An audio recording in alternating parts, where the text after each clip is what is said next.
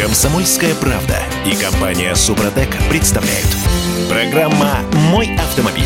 Всего 14 автомобильных брендов осталось в России. Год назад было 60, осталось 14. Да, но появились э, другие бренды. Э, Значит, смотрите, э, три русских из этих 14, э, остальные это китайцы. Это цифры из Ассоциации российские автомобильные дилеры. И там говорят, что э, вот чисто арифметически 75% российского рынка Это по брендам китайцы. Это китайцы. Подожди, если я ничего не путаю, то есть 14 брендов всего? Мне, каз- Всего. мне казалось, что... Ах, вон оно в чем дело. А это Всего Кирилл- 14. Кирилл Манжулов. Это Дим Делинский. Не- Олег не- Осипов у нас на связи. Доброе утро, Олег. Д- Доброе утро, Олег. Доброе утро. Не вчитался я в эту новость. Да, и даже Nissan стал автовазом. В конце прошлой недели глава Минпромторга Денис Мантров объявил о том, что производство на петербургской площадке, где раньше собирали Мураны и X-Trail, начнется уже в 2023 году. Вопрос, чего сбор? Ну, Э, да, чего? не, ну, Об погоди. этом никто не сказал Не, ничего. Погоди, значит, э, ушел, э, ушли французы из Москвы, да? Вот, Ну, появился москвич. Оставили после себя китайцев. Ушли японцы из э, Петербурга. Ну, ты имеешь в виду, что будут все равно китайцы. Ты это хочешь сказать? Да, да, да. Ну, может быть, эти китайцы будут там называться как-то иначе. Пробуксовка дня.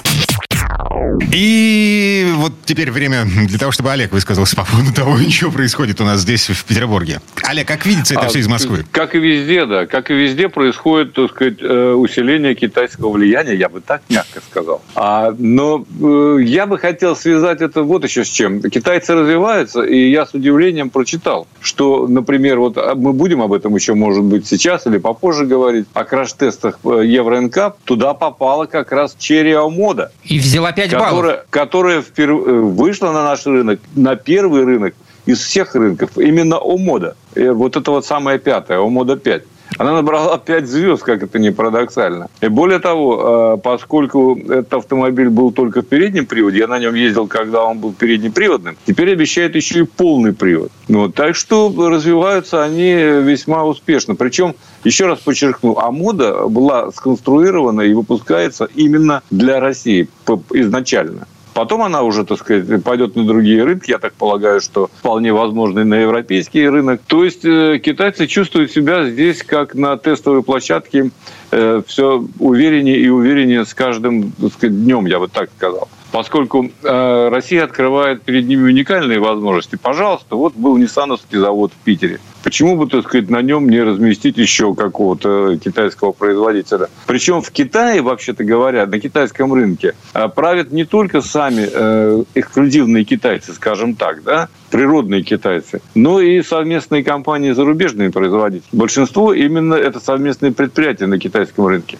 А продается там машин больше, чем в Америке, который считался рынком Слушайте, номер один. у меня есть такой глупый вопрос, может быть, он глупый. А, Все эти заводы, Nissan и Renault, они же передавались э, там АвтоВАЗу, НАМИ, неважно, а, с условием... Клуб НАМИ, да. Да-да, с условием, что э, в течение шести лет бывшие владельцы Renault и Nissan могут их выкупить. Отлично. Значит, мы перенастраиваем... Вот, вот давайте представим, что ну вдруг такое произойдет там через 2-3 года, и, появ- и появится у них желание их выкупить. И они придут и скажут, в договоре указано, мы можем их выкупить. А у нас уже все производственные линии перенастроены под сборку китайцев или чего-то там на собственной Не, не, платформе, не, как нет, «Москвич». вот послушайте, нельзя перенастроить линии под производство китайцев. Нельзя. Просто надо забыть об этом. Никакие линии ни под что не перенастраиваются. То есть Они обещание именно- Сергея Семеновича, а, значит, через пару лет запустить производство «Москвича» на собственной платформе, перестать заниматься отверточной сборкой китайцев «Джак», а, это такое... Это что вообще? Нет, это, это возможно. Почему же нет? Можно просто попросту снести линию или всерьез ее... На самом деле это будет дороже, чем закупить новую линию и поставить. Ведь вопрос в том, где ее закупить. Если в том же Китае, тогда возможно. Так сказать. Тут еще И один вопрос. Это, Где это ее- все равно обойдется дороже, Так, чем построить так, рядом так, так, новый завод. Где ее поле. поставить? Вот э, это же не чистое поле. Завод «Москвич» находится в центре Москвы. А Завод... Да э, мне ли не знать? А, так, так вот я, собственно, так и не понял в результате, что... э, Завод «Москвич», послушайте, значит, во-первых, на заводе «Москвич», бывшем, если мы берем АЗЛК, да, который был, там занято под производство Рено было там одна, я не знаю, седьмая или одна пятая часть. Oh. Все остальные корпуса были свободны, пока, впрочем, их не застроили домами. Но кое-что еще осталось. И даже после строительства домов, так сказать, там осваивается очень активно пойма знаменитой реки. Рядом завод ЗИЛ, тоже еще недоосвоенный. В общем, там есть где развернуться, в принципе. Это не единственный цех, в котором э, была сборка, так сказать, сварка э, кузовов э, Рено, который можно оборудовать, так сказать, по последнему слову техники, если будут возможности. Слушайте, насчет китайской экспансии. А, опять же, новость конца прошлой недели. За что купил, за то и продаю. Значит, китайцы будут экспортировать в нашу страну подержанные машины, как, как японцы. Значит, несколько провинций получили официальное разрешение из Пекина э, наладить экспортные каналы. И вот Автоньюз пишет, например, что первая партия будет насчитывать 4750 автомобилей. В Россию отправятся БУ седаны Volkswagen Jetta, и э, Хонги, или как, как эта штука называется? Красное знамя, которое... Э, вот непроизносимое название. Угу. Ну, а. это премиум. Да.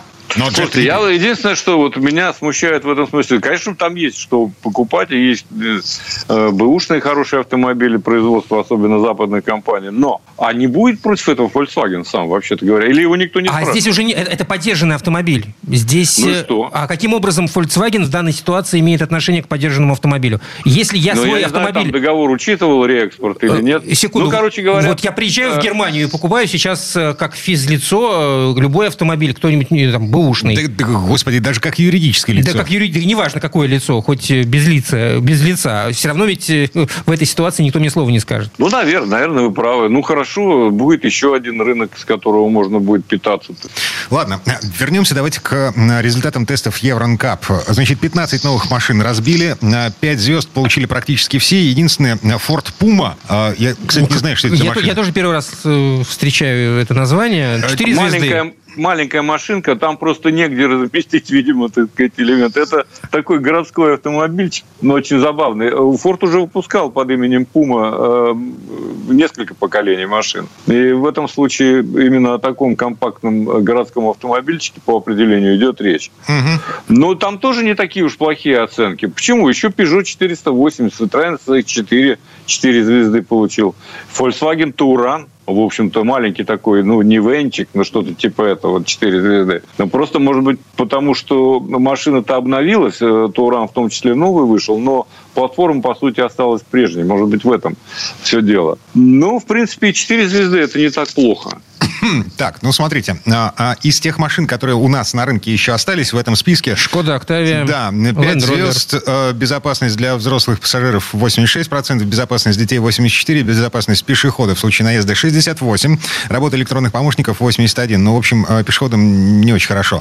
А, и вот из тех машин, что действительно можно купить, Черя Мода 5. Ну, 5 звезд, а, все прекрасно. Да. Что, безопасность детей 87%, для взрослых пассажиров 87%, пешеходов 68%. Ну, это, а общем, знаете, вот всегда, тут интересная штука. Все-таки вот те машины, я смотрю, которые 4 звезды, там у них тоже показатели не такие плохие. А вот защита пешеходов Высокая. и работа электронных помощников, она э, как бы не, не совсем на том э, уровне. Так, нет, В принципе, это самое сложное и есть. Секундочку, если, если, ты, если вы говорите, что Ford Puma это маленькая машинка, может быть, здесь все зависит и от величины автомобиля, от его тяжести, соответственно, и, Черт и влияние на пешехода таким образом Смотрите, будут меняться. лидер э, по безопасности для пешехода 89%, а Lexus RX не, не маленькая машина, прям скажем. Угу. Работа электронных да, помощников 91%. Зависит, угу. Да, угу. это, в общем, зависит, на самом деле, от каких-то систем э, пассивной безопасности, направленных ну, например, не внутрь, а, Возможно, и в том числе от э, тяжести автомобиля, на, наверное, это должно зависеть. Ну, а, логично. Короче говоря, эта машина видит, что перед ней что-то, вот, и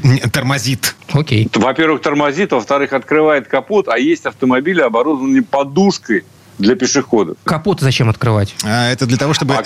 человек не складывался в лобовое стекло. Ага. Да. Подожди, он, есть... он складывается в капот. Ну, в капот это не так, не так опасно. А кроме того, тепло там под капотом. Наверное, Господи, дело. прости. Олег. Да, вот единственное, что меня очень позабавило, то, что ОМОДа получила э, за работу электронных помощников 88%. Вот это мне странно. Может быть, они уже успели, так сказать, предоставить э, в Париж, где проходят эти тесты, все-таки э, продвинутые программы. Потому что я ездил, мне единственное, что там очень не понравилось в ОМОДе, это как раз электронные помощники. А что там такое Потому было что- плохое? то, ну, это просто невозможно. Там э, ты должен держаться, чтобы не пикала система выезда с полосы движения, да, там нарушение, ровно посередине, не приближаясь к разметке. Это, конечно, дикость какая-то, и она пищала всегда, даже там, где разметки нет. Вот это вот меня сильно смущало. Ну, то есть вот Где такие разметки вот нет, было вещи. логично, что она пищала. А отключить ее, эту систему, было нельзя.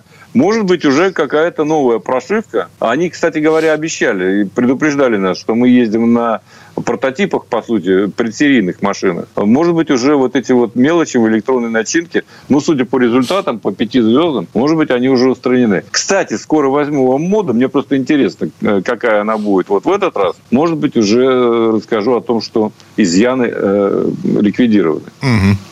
Так, ну ладно, а, приговариваем историю. Китай это уже, в общем, наше все. Еще раз э, к тому, с чего мы начали эту четверть часа. 75% рынка российских ав- автобрендов, вот по количеству брендов, 75% это китайцы. В России Ну вот осталось еще только раз, три, смотрите, три бренда. Мгм.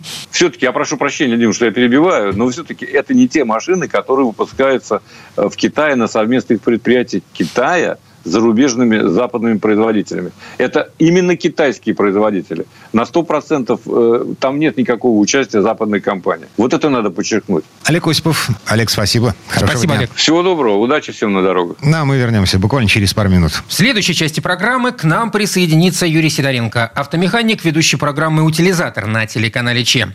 Поговорим о том, как испортить автомобильные дворники. Комсомольская правда и компания Супротек представляют.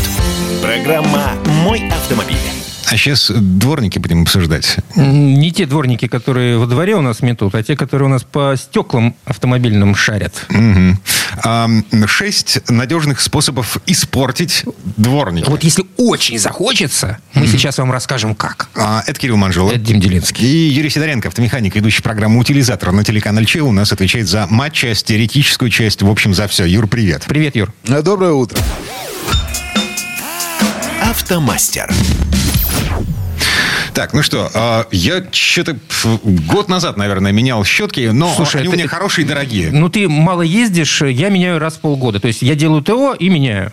Это стабильно, вот два раза в год получается. Э, Короче, расходник, скоропортящийся товар со всеми вытекающими Да, отсюда да, да, с последствиями. нашей экологией, с мусором, грязью, который летит на стекло, дворники долго не живут. Юра. Ну, в принципе, я согласен. Не, ну, в принципе, я согласен с этим. А, кстати, Кирилл, а ты меняешь до зимы или после зимы? Нет, я вот в наступлении, на- на- наступление холодов я тут же меняю дворник. Потому что, ну, А. а, э, зима особенно портит, на мой взгляд, дворники из-за того, что они примерзают постоянно. Наледь какая-то на стекле, естественно, это все портит резиновое, резиновое основание. То есть ты входишь в зиму Вот. со свежей Новый- с резиной. новый дворник, Да, да. а для того, чтобы а, она была не дубовая, для того, чтобы она нормально смывала все это говно.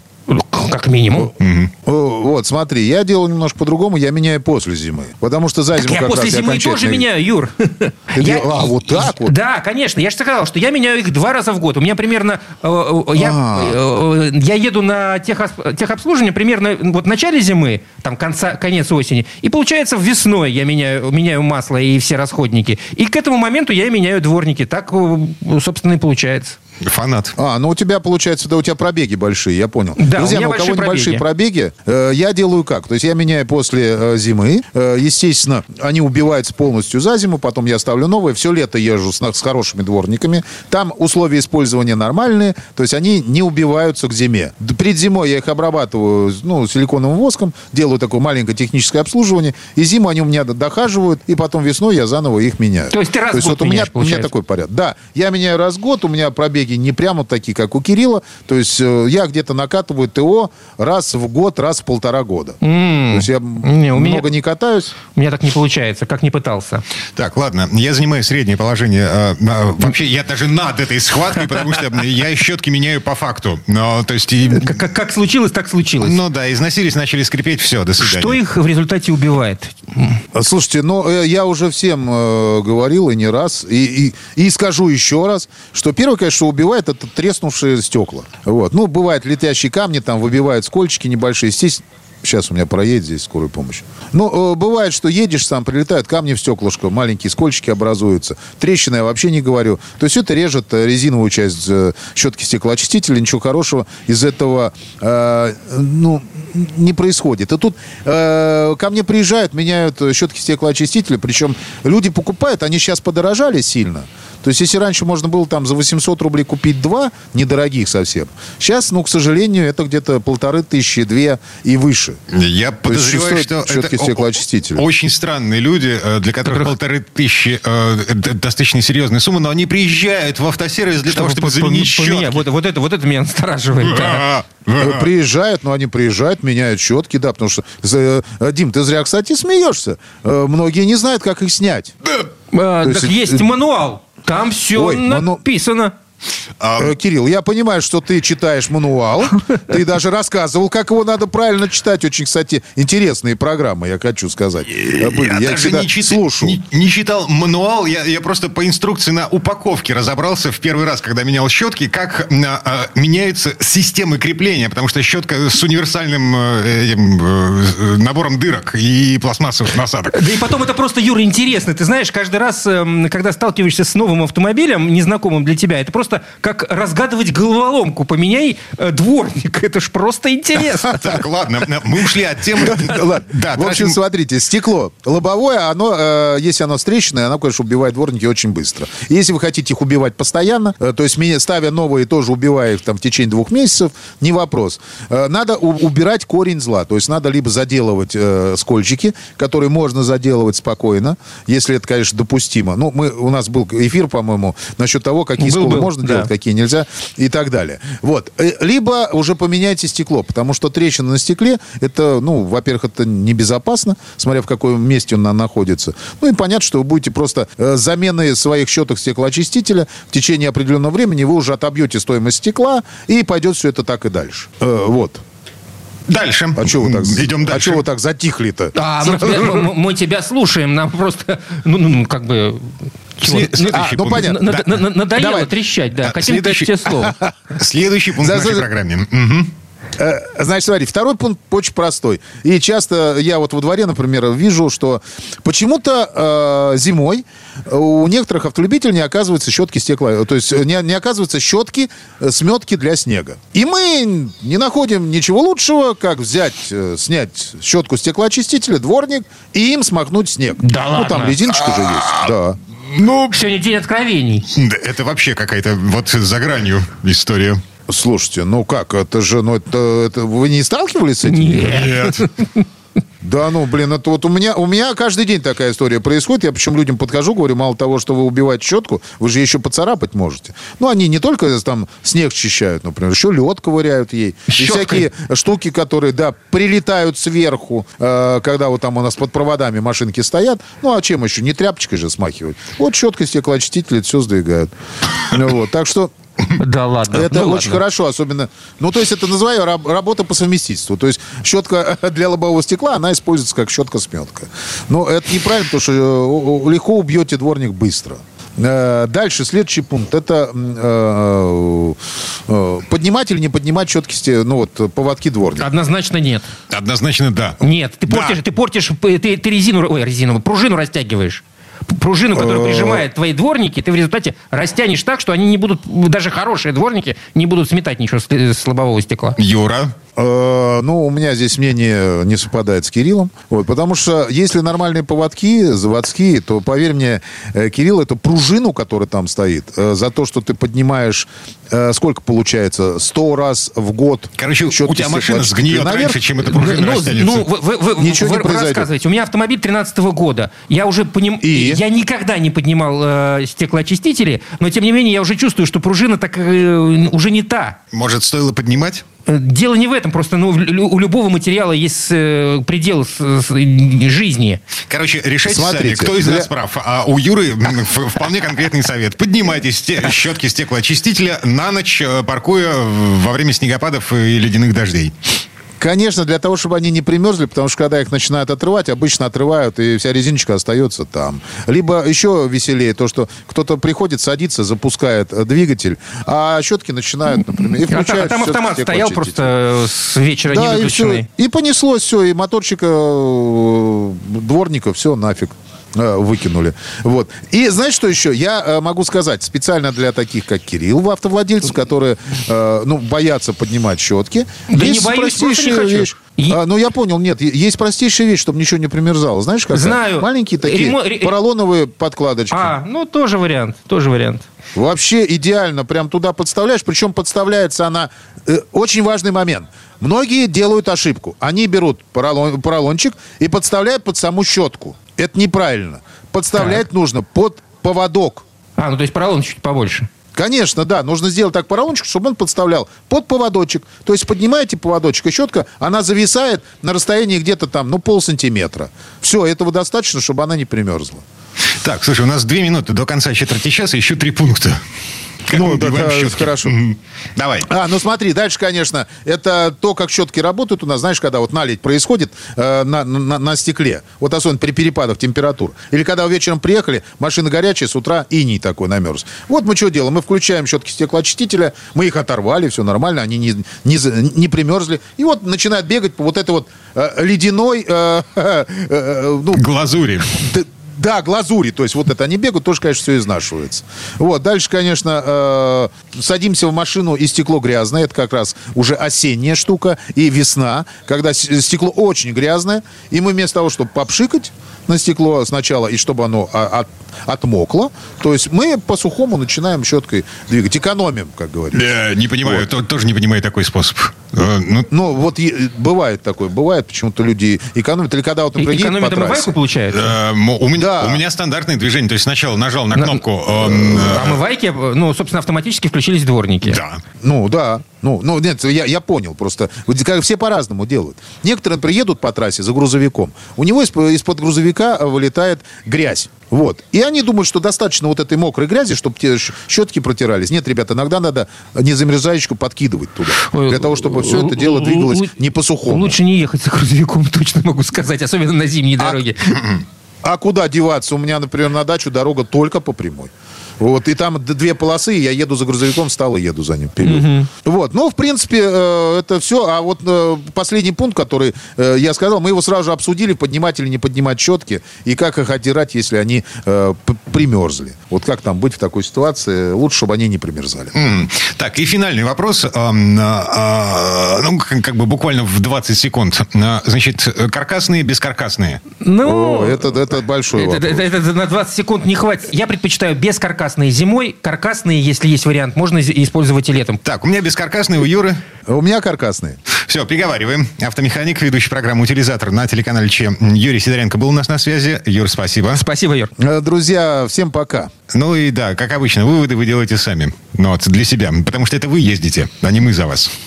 А, Вернемся через пару минут. В следующей четверти часа у нас Федор Буцко. Поговорим о том, как правильно проверять машину перед покупкой на вторичном рынке. Причем не просто машину, а автомобиль на батарейках.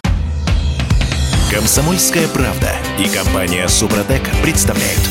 Программа «Мой автомобиль». Мы сейчас будем заниматься очень странным делом. Ну вот для меня это абсолютно странная и абсолютно неактуальная штуковина. А, значит, посреди зимы мы будем заниматься выбором поддержанной э- электрички, электромобиля. Вы представьте себе только эту тему. Как правильно выбирать поддержанный электромобиль? Я Дмитрий Делинский. Я Кирилл Манжула. И Федор Буцко у нас на связи. Федь, доброе утро. Конечно, готовим телегу зимой. Всем привет.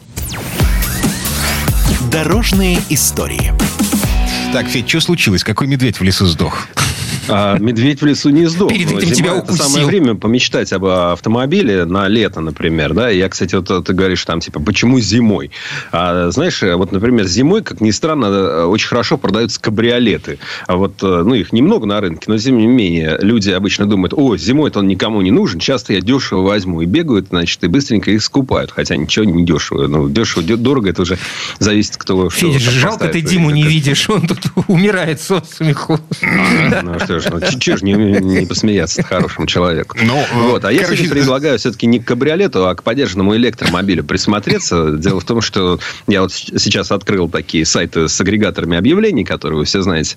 Да, и, скажем, вот э, в Москве и московском регионе продается сейчас, вот в настоящий момент, э, 100, э, пардон, 1000 электрических автомобилей. Серьезно? Примерно половина новых. Вот это И рынок. примерно половина с пробегом. Подожди секундочку, А. их, в, их в Москве всего, дай бог памяти, около трех тысяч. А если мне не изменяет память, за весь год 2022 в России было продано что-то порядка трех тысяч электромобилей. Но нарастает, их становится больше, их привозят из-за границы, у нас теперь их производят. Ну что, ну как бы, мы, конечно, можем всегда оглядываться, но иногда можно посмотреть немножечко вперед. Электрических автомобилей становится больше, да, у нас, э, ну, скажем так, из тех 500 машин, которые только в Москве, Московской области электрических сейчас продаются новых, а, а примерно половина это модели Evolute, да, вот эти две, две модели валют, там, се- седан и кроссовер.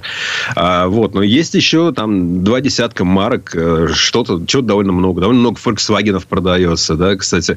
Кстати, я не знаю, как можно купить кроссовер и валют за, за с половиной, когда за те же деньги можно купить Volkswagen ID4, да, размером больше, с пробегом, а, возможно, больше. За те же далее. деньги Ну, новый? да, за те же деньги новые, да-да, конечно. Вот, поэтому выбор на самом деле есть. Ну, это новые все-таки дорогие, а с пробегом уже там как бы подешевле, уже что-то есть, и цены там начинаются... Ну, если даже вы любой электромобиль будете рассматривать, то уже и за 500 тысяч есть машины, там, и там за 700 тысяч есть машины. Ну, так что, в общем, почему бы нет? А есть дорогие, есть всякие Porsche, есть там Mercedes, Ягуары там, и так далее. То есть Ауди, довольно- троны и всяко разным. А, у меня вопрос на засыпку. На черта мне все это нужно? На, на кой черт мне покупать машину электрическую Ну, в тебе России? лично, я тебя я за советскую власть агитировать не, не собираюсь. Да? Зачем тебе это нужно, я не знаю. Наверное, тебе это не нужно. Но если у человека есть э, как бы место, где эту машину заряжать, и он живет, ну, не знаю, уж прости господи, в той же Москве, то он как минимум будет экономить э, кучу денег на парковке, будет ставить машину бесплатно на всей городской сети. На что прежде Да, всего нас, обращать конечно, внимание? обманывают с двигателем внутреннего сгорания. Конечно, нас там всячески тоже могут вокруг пальца обвести, скрутить пробег, и то, и все, и пятое, и десятое. Но все-таки мы кое-как знаем.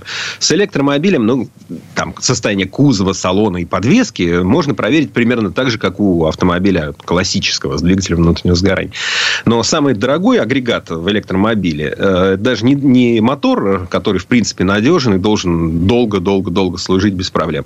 А главное, как проверить батарею. Специализированных центров по продаже поддержанных э, электрокаров вообще во всем мире очень мало. В ряде странах вообще не сыщешь.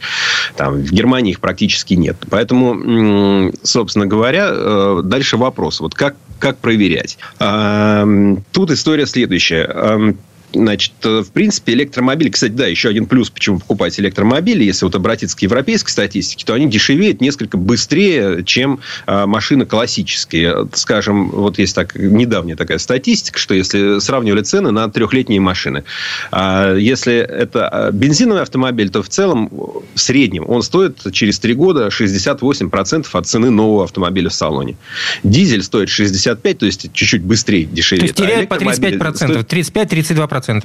Да, а электромобиль за три года теряет 45%. То есть О остается чем 55% это говорит? цены. А это говорит о том, что Не, люди... не ликвидно это. Да, разочаровываются, им нахрен не нужна эта электричка. В том числе боятся, вот, что с аккумулятором. Да? Вот есть даже такое понятие state of health. Э, имеется в виду состояние здоровья тя- тяговой батареи.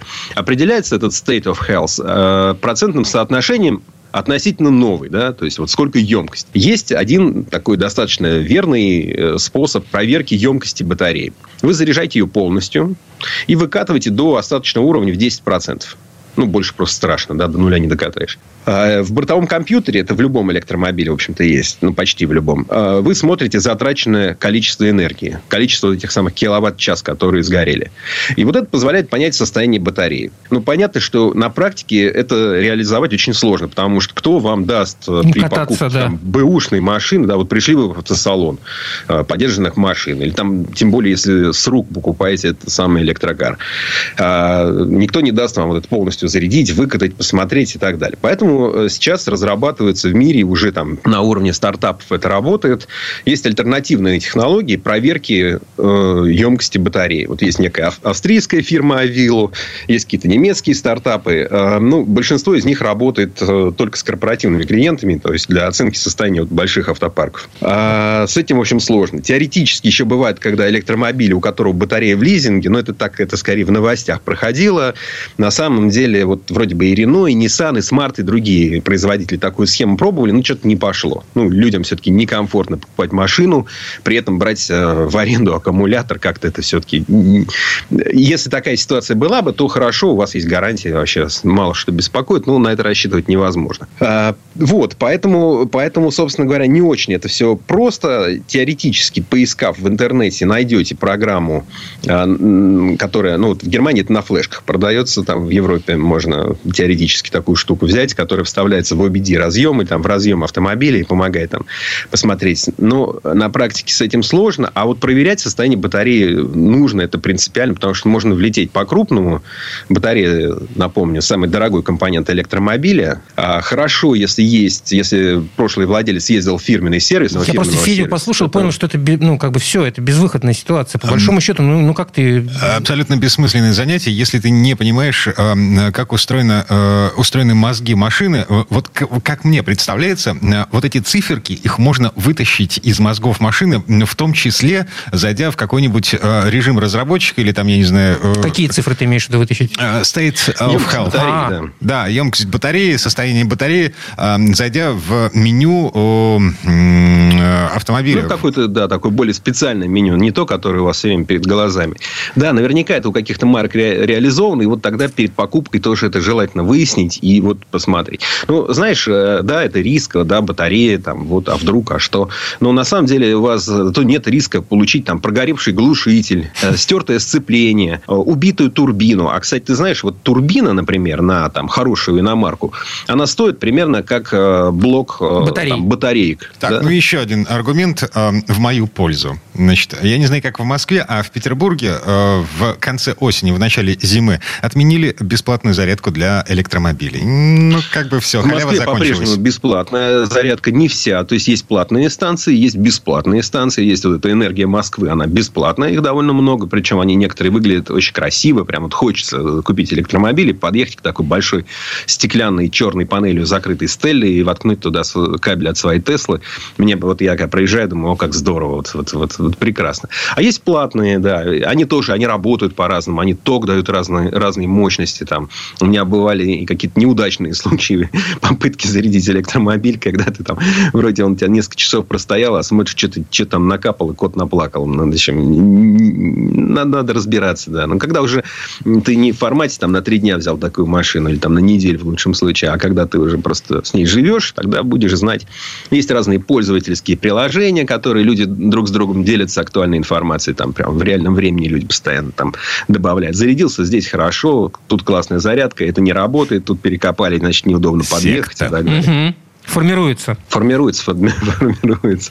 Ну, конечно, при покупке такой машины нужно принципиально, вообще это принципиально важно понимать, на какие расстояния вы ездите, а, там, какова емкость батареи, где вы будете ее заряжать. И, конечно, там э, к цене машины там, нужно прибавить там, стоимость зарядной станции, которую вам, вероятнее всего, придется оборудовать у себя там, в гараже или около дома, или около офиса. А также очень важно заранее узнать, э, какова у вас выделенная мощность вот, э, вашей электросети, например, в вашем вашем доме. Потому что есть э, стандартная выделенная мощность электроэнергии там, на квартиру или на дом. А, ну, она там по-разному, в зависимости от того, газовая у вас плита, там, электрическая, это может быть там, от, от 5 до 11 киловатт обычно выдается. И вы не можете своевольно просто взять этот лимит превысить. А, потому что если вы вкрутите просто другой автомат, то ну, вы в итоге, в общем, это чревато пожаром. А если не вкрутите, то будет вышибать пробки. Ну и так далее. То есть об этом нужно, нужно подумать. Еще, кстати, при покупке а, поддержанного, в том числе электромобиля, очень важно посмотреть на зарядный кабель. Точно ли по нему не катались там, а, значит, там не знаю, пока заряжалась машина, там не, не, не перетерся ли он.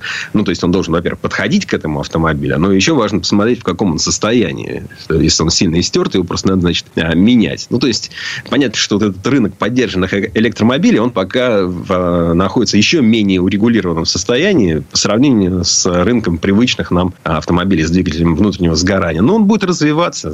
Будет, будет. Но Никуда пока, не денемся. Пока мы на него э, посмотрели так немножко со стороны, вот, покрутили пальцем у виска и разошлись в разные стороны. А, Федор Я пошел на сайт и смотреть, что бы там все-таки можно купить за доступные деньги. Приятного времяпрепровождения. Спасибо, Федь, спасибо тебе. А, хорошего дня и до новых встреч. До новых встреч. Счастливо. А мы вернемся буквально через пару минут. В следующей части программы у нас журналист и летописец мирового автопрома Александр Пикуленко. Послушаем историю о самом печально известном автомобиле – о Линкольне президента Кеннеди.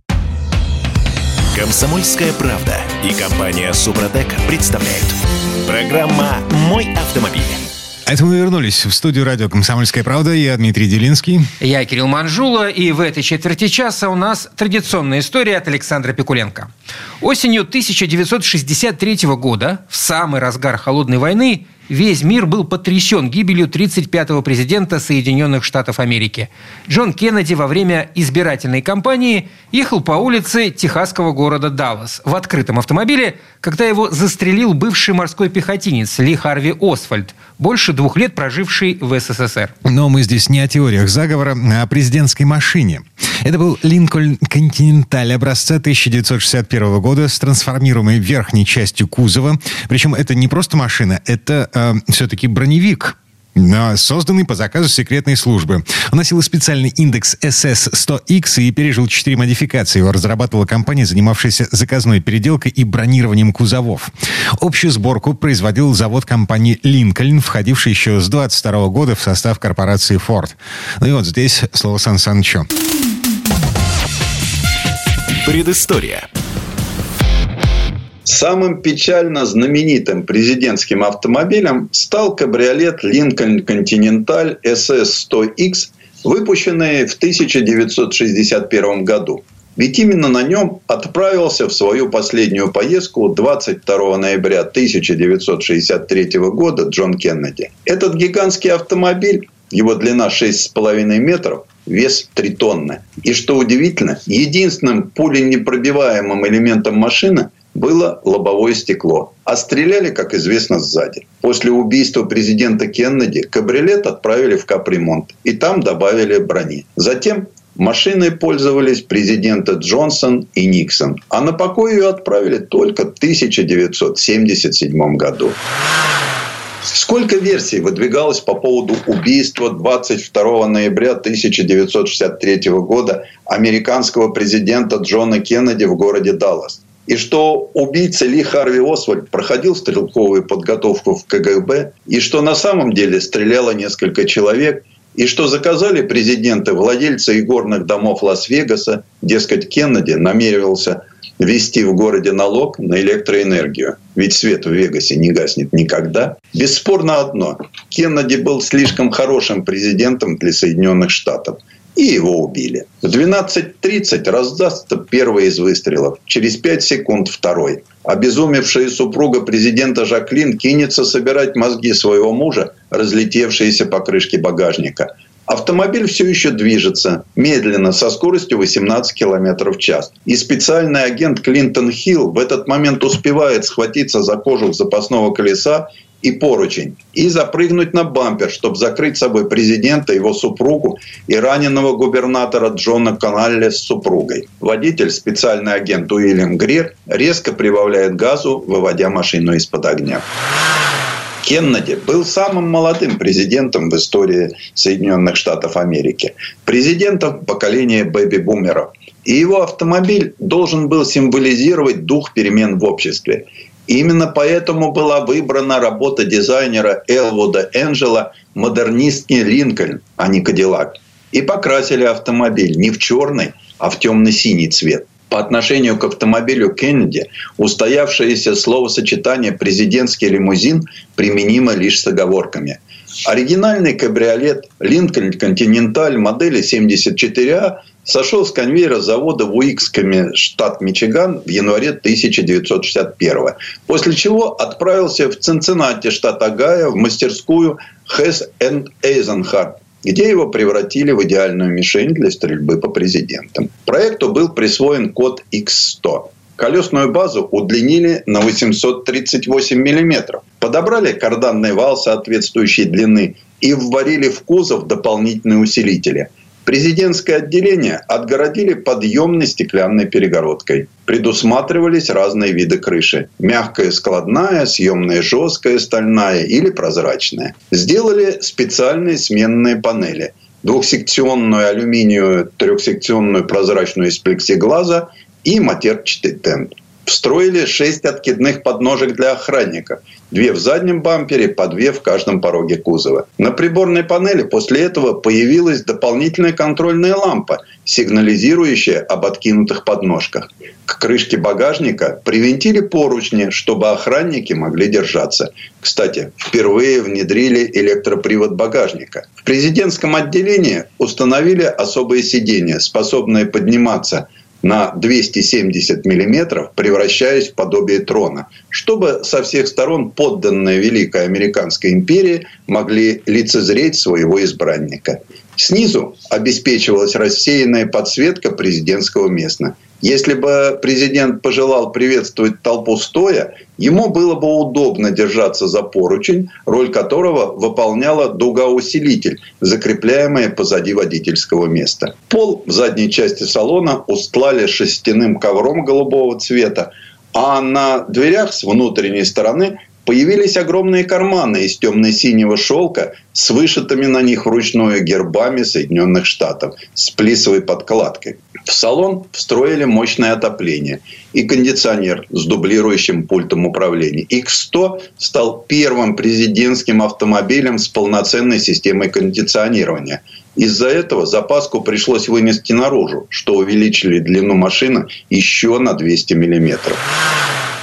Несмотря на то, что двигатель остался серийным, 7-литровый V8 мощностью 315 лошадиных сил, немало изменений было внесено в шасси. Установлены тормоза с серебряными алюминиевыми корпусами, усилены полуоси и подшипники, а более Линкольн в полистойкие шины Firestone – поскольку со стандартных 2366 килограммов машина потяжелела до 3538. Несмотря на то, что чаще всего ее использовали без верха, машина была покрыта листами брони толщиной 2 мм. Разумеется, автомобиль получил обязательные для своего назначения спецсигналы, спецсвязь, огнетушитель, аптечку, необязательные в ту пору вещи в автомобиле и раскладные кресла Страпантена для референтов. По сравнению с первым вариантом на президентском автомобиле образца 1963 года усилили детали ходовой части и подвески, смонтировали двухканальную радиотелефонную связь, а обновленную внешность создавала более простая передняя прямоугольная облицовка с четырьмя фарами, выполненная в духе машин модельного ряда 1962 года. Единственными внешними украшениями оставались два красных сигнальных фонаря, встроенные в бампер. Их дополняли крупные дисковые тарелки на колесах, выполненные в стиле сомбреро. Базовая модель у Ford Motor Company стоила 7347 долларов. Переделка обошлась в сумму около 200 тысяч долларов. Самое любопытное – Белый дом не купил ее у изготовителей, а всего лишь арендовал у Ford Motor Company за 500 долларов в год. Службе безопасности машину сдали в начале июня 1961 Ей присвоили код СС-1. Для представительских целей президент Кеннеди пользовался этим автомобилем, а также кабриолетом Lincoln Continental с обычной колесной базой. После покушения автомобиль некоторое время удерживался в качестве вещественной улики, после чего был возвращен в гараж Белого дома. Его требовалось срочно переделать с учетом возможных угроз. Проект назвали Д-2 или «Быстрая починка». Немедля созвали комиссию из шести представителей секретной службы, Форт Мотор, Хейс энд Эйзенхарт, Армейского исследовательского центра материалов, а также компании Питтсбург Глаз. Из-за спешки, в какой все происходило, комиссию назвали «Быстрая починка». К инаугурации президента Джона Кеннеди, который уже был готов его новый Линкольн, 35-й президент не боялся простудиться и умереть во время инаугурационных торжеств, как 9-й президент США Уильям Гаррисон. Однако был застрелен как 16-й президент США Авраам Линкольн, имя которого и носил его автомобиль. Комиссия, расследовавшая убийство, точно рассчитала скорость движения президентского автомобиля. Для этого использовали съемки кинохроникера Абрама Запрудера. Зная скорость киносъемки, подсчитав число кадров от снятого плана и замерив дистанцию, пройденную за это время автомобилем, установили, что он двигался со скоростью 18 км в час. Президентский автомобиль СС-1 после быстрой починки прослужил до 1977 года и сегодня хранится в музее Форда в Дирморне, штат Мичиган. А вот номерные знаки с того самого рокового лимузина долго хранились в семье владельца компании Hess Eisenhardt, той самой, что чинила и модернизировала президентский кабриолет. Недавно номера были выставлены на торги и проданы. Предыстория. Сан Саныч, спасибо. Это был Александр Пикуленко, летописец мировой автомобильной индустрии. И у нас на этом все на сегодня. Дмитрий Делинский. Кирилл Манжула. Берегите себя. Программа «Мой автомобиль».